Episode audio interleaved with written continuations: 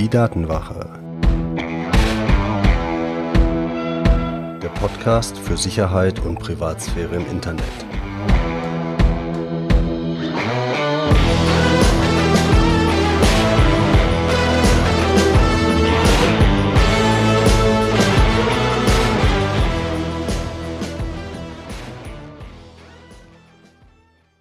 Hallo und herzlich willkommen zur Folge 38 der Datenwache. Ich bin Mitch und unser Thema heute ist Privatsphäre.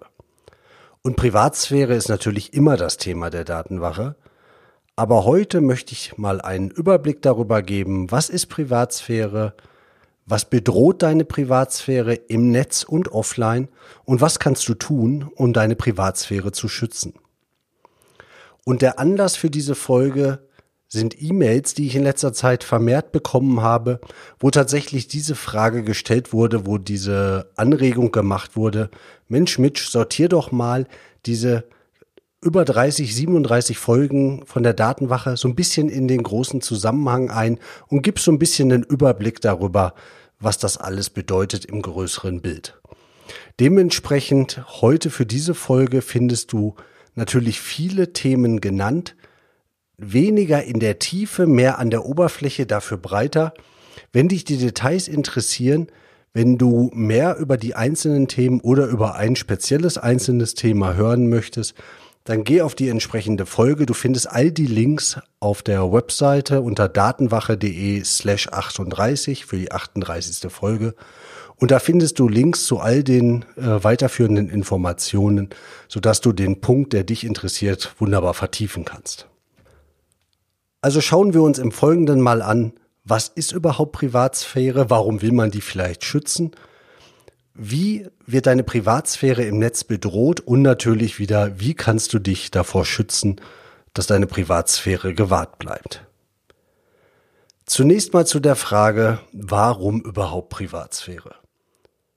Und aus dem Film Anon gibt es ein Zitat, das da heißt, ich habe zwar nichts zu verbergen, aber es gibt auch nichts, was ich mit euch teilen möchte. Und das alleine, finde ich, reicht schon vollkommen als Begründung aus, warum man Privatsphäre hochhalten möchte. Denn es kann ja vollkommen okay sein, wenn jemand sagt, ich möchte einfach nicht, dass jemand mehr über mich weiß als absolut notwendig. Absolut legitimer Punkt und vollkommen okay als Begründung. Aber es gibt ja noch mehr Gründe dafür, warum du deine Privatsphäre vielleicht schützen möchtest. Denn die Gefahren, die mit Daten einhergehen, wenn andere Personen, Unternehmen zu viele Daten über uns haben, die sind schon mannigfaltig. Zum einen, ich unterscheide das ganz gerne in zwei Richtungen. Zum einen gibt es so die Gefahr der Manipulation, zum anderen die Gefahren der Bewertung. Zu der Manipulation gehört zum Beispiel Werbung. Wenn einfach versucht wird, durch möglichst ausgefeilte Werbung, die ganz genau auf dich zugeschnitten ist, dir Sachen zu verkaufen, dann ist das eine Art der Manipulation. Aber selbst wenn du sagst, ich reagiere ja nicht auf Werbung und diese ganze milliardenschwere Werbeindustrie sind alles nur Trottel, was ich jetzt nicht unbedingt glaube, dann könntest du allein die Tatsache, dass du vielleicht, weil du mehr Geld verdienst und vielleicht mit der Kreditkarte lockerer im Netz unterwegs bist als dein Nachbar, für dasselbe Produkt weil du zum Beispiel auch von einem MacBook kaufst und nicht von irgendeinem günstigeren Rechner, viel mehr bezahlen als dein Nachbar für das identische Produkt. Und alleine diese Art der Manipulation, dass einfach versucht wird, so viel wie möglich aus dir herauszupressen, ist eine Sache, die mit Daten einhergeht. Und selbst wenn man all diese kommerziellen Themen mal außen vor lässt, dann haben wir immer noch die Gefahr der Manipulation unserer Meinung. Und ein schönes Beispiel dafür ist immer Wahlwerbung. Wenn dieselbe Partei unterschiedlichen Menschen unterschiedliche Wahlwerbung ausstrahlt oder zukommen lässt, und zwar immer in Abhängigkeit davon, wie dieser Mensch tickt, dann kann dieselbe Partei komplett unterschiedliche Aussagen machen und damit Menschen halt einfach manipulieren. Und das sind Gefahren, denen muss man sich bewusst sein und da muss man sich überlegen, wie man damit umgehen möchte. Auf der anderen Seite die Gefahren der Bewertung. Wenn auf Basis deiner Daten zum Beispiel deine Versicherung teurer wird oder deine Kreditwürdigkeit herabgestuft, weil du komische Freunde hast oder in einem Viertel wohnst, wo man vielleicht nicht typischerweise gerne seine Kredite zurückzahlt, Oder wenn zum Beispiel deine Bewertung für einen Job davon abhängig gemacht wird, ob du nach irgendwelchen Krankheiten oder nach Gewerkschaften googelst, dann ist das eine Sache, das geht alles mit deinen persönlichen Daten einher und den Gefahren, die daraus erwachsen können. Das heißt, ich bin schon der Meinung, ein selbstbestimmtes und freies Leben ist halt extrem schwierig zu führen, wenn alles, was du machst, ob online oder offline, von Unternehmen überwacht wird und diese Daten benutzt werden, um dich zu bewerten oder zu manipulieren. Aber wie werden die Daten jetzt überhaupt gesammelt? Es gibt da im Wesentlichen zwei Arten von Daten, die über dich anfallen. Zum einen mal die Daten, die du selbst kreierst. Also wenn du jetzt zum Beispiel in deinem Facebook-Profil irgendwas schreibst und irgendeine Firma likest, dann sind das zumindest bei meiner Kategorisierung hier Daten, die du selber kreierst. Genauso, wenn du jetzt auf Instagram irgendwelche Bilder postest oder irgendwelche Orte. Viel schwieriger und viel gefährlicher sind aber die abgeleiteten Daten. Also Daten, die gewonnen werden auf Basis deines Verhaltens, auf Basis dessen, was du im Netz und offline tust. Und im Wesentlichen gibt es da die Punkte Werbung beziehungsweise Tracker, sogenannte Verfolgerprogramme, die überwachen, was du im Netz machst, welche Seiten du besuchst, wie lange du auf den Seiten bist, wie tief du zum Beispiel auf der Seite scrollst und die das dann entsprechend protokollieren und zusammenfassen. Aber auch wie du dich auf den Seiten bewegst, was du in den Warenkorb tust, welche Produkte du dir anschaust, was du likest, das sind alles so Sachen, die in so ein Profil eingehen können. Und das beste Beispiel ist natürlich, was suchst du mit Google? All diese Suchanfragen werden entsprechend gespeichert und können natürlich dazu beitragen, ein sehr, sehr detailliertes Profil über dich zu erstellen.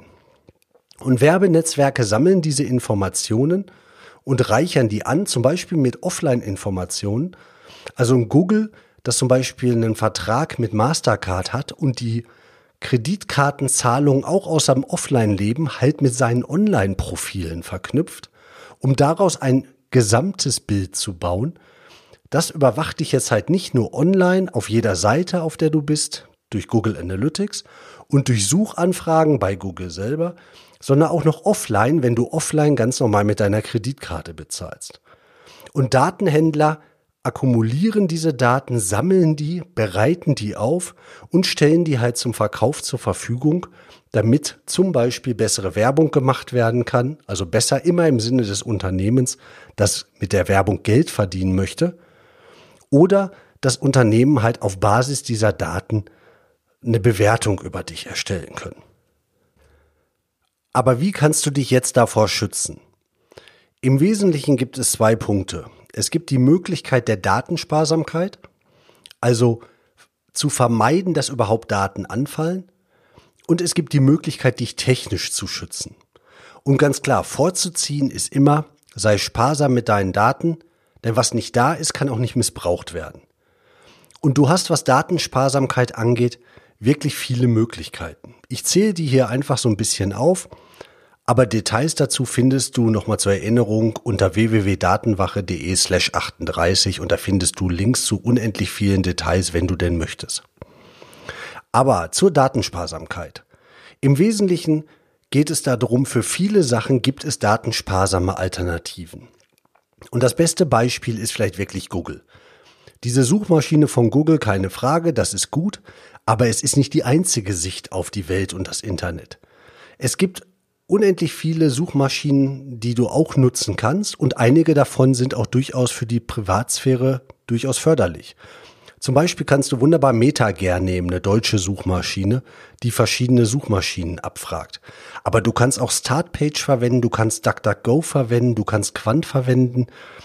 Nicht jede dieser Suchmaschinen ist jetzt hundertprozentig ähm, des, der Weisheit letzter Schluss. Und trotzdem, jede ist besser als Google. Und wenn du, wenn du verschiedene benutzt, dann streust du nochmal deine Daten ein wenig mehr. Das solltest du vielleicht einfach mal ausprobieren. Genauso kannst du E-Mail-Anbieter verwenden, die deine Privatsphäre achten. Mailbox.org oder Posteo.de oder Runbox.com sind E-Mail-Anbieter, die sich wirklich auf die Fahne geschrieben haben, deine Privatsphäre zu schützen Und da brauchst du nicht irgendwelche kostenlosen Angebote nehmen, die halt typischerweise nicht gerade dein Bestes im Sinn haben.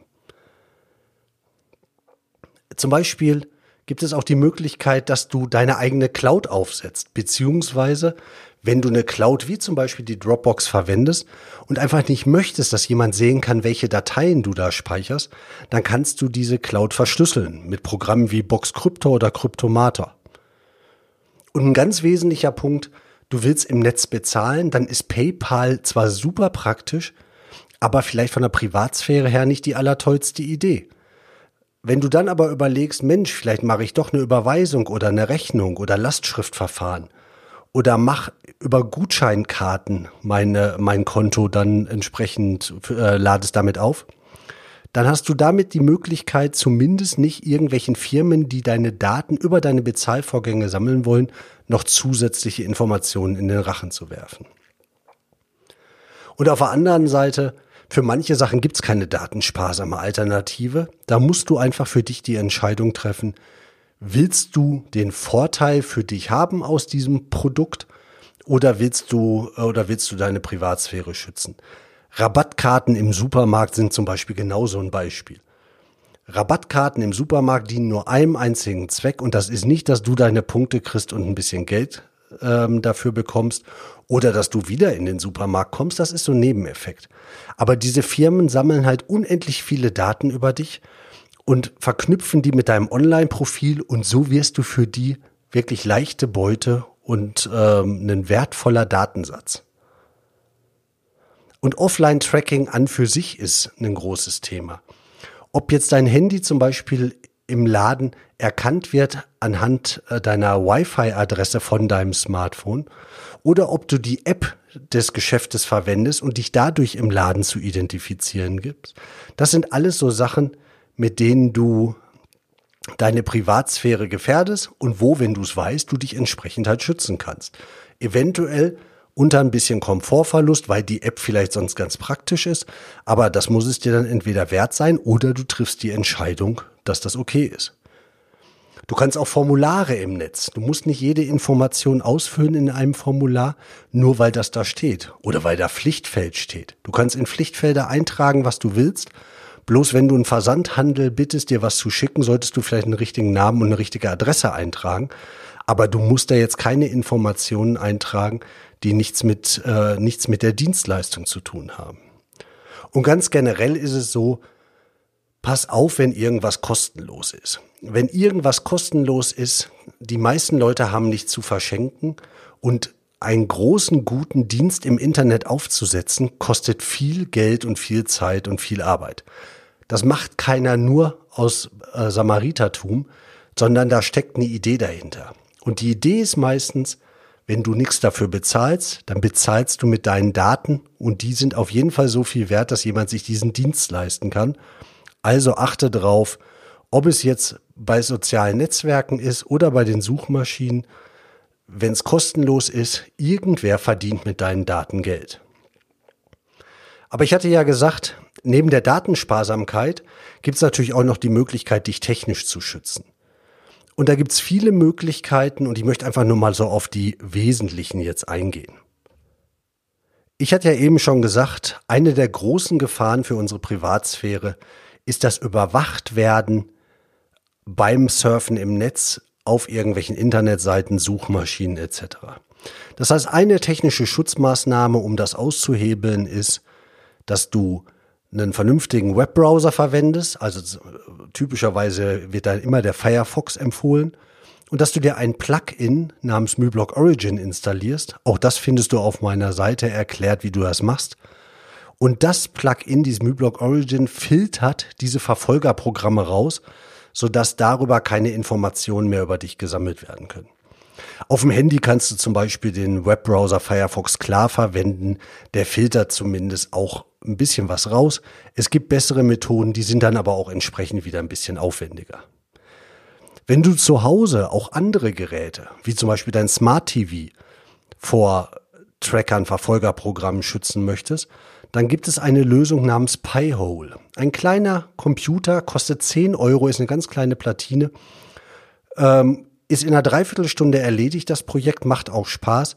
kannst du zu Hause einfach an irgendeine USB-Schnittstelle stecken und der filtert Werbetracker, Verfolgerprogramme aus deinem Netzwerk raus. Tolle Sache, macht wirklich Spaß.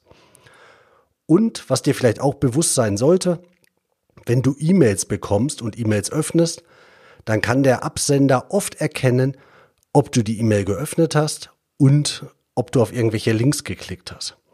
Wenn das eine Sache ist, die du nicht gut findest, dann gibt es auch da Möglichkeiten, dich zu schützen.